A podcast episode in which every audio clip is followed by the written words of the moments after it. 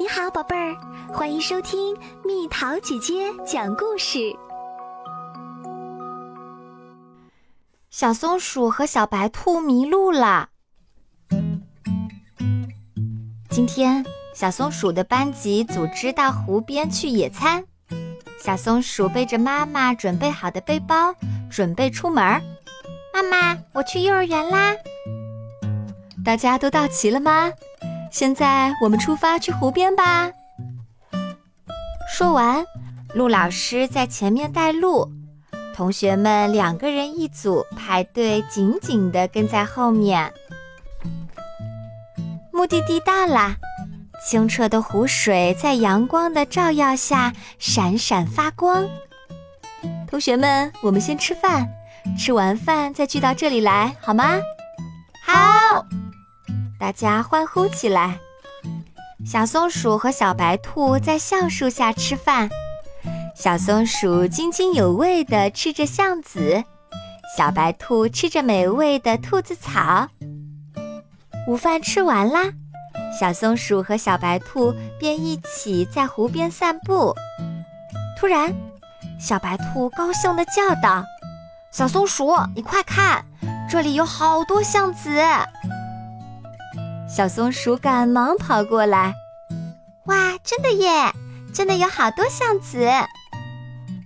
小松鼠忙把地上的橡子一一捡起来，装进自己的背包里。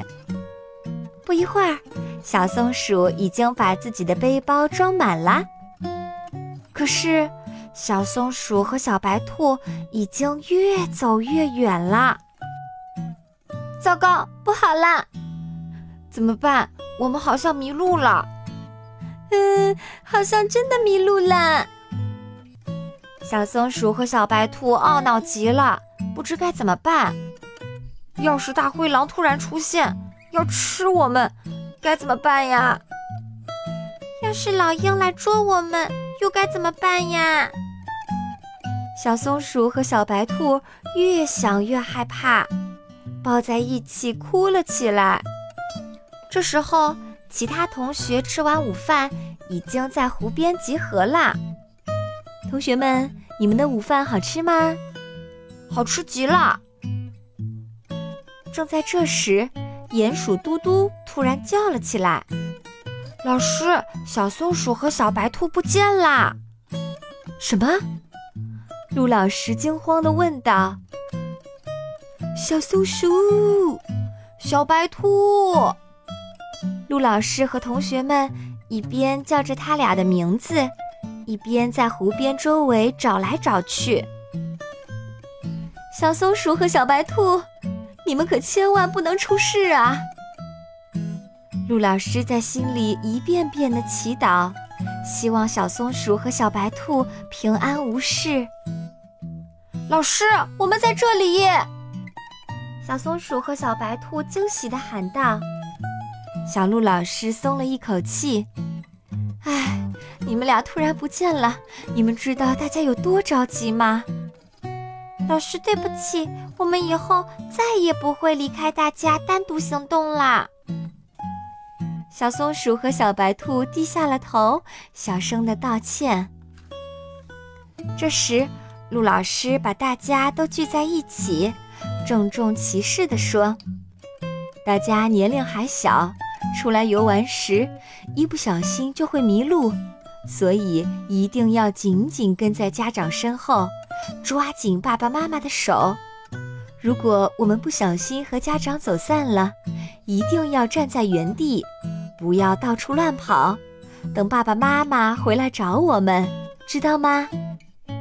大家齐声回答：“老师，我们知道啦。”这时。陆老师问身旁的小老鼠：“为了防止迷路，我们一定要记住什么？”小老鼠仰起头，大声地说：“我们要记住爸爸妈妈的名字、家庭住址和爸爸妈妈的手机号码。”你真棒，都说对了。我们还可以带上写有自己信息的卡片，万一不小心迷路了。可以让警察叔叔或小区保安根据卡片上的信息来帮助自己哦。我们知道啦，一定会牢记老师的话。该回家了，大家哼着快乐的歌，紧紧地跟在陆老师身后。对小松鼠和小白兔来说，今天的野餐一定会终生难忘吧？因为他们不仅吃到了美味的野餐，还学到了防止迷路的知识。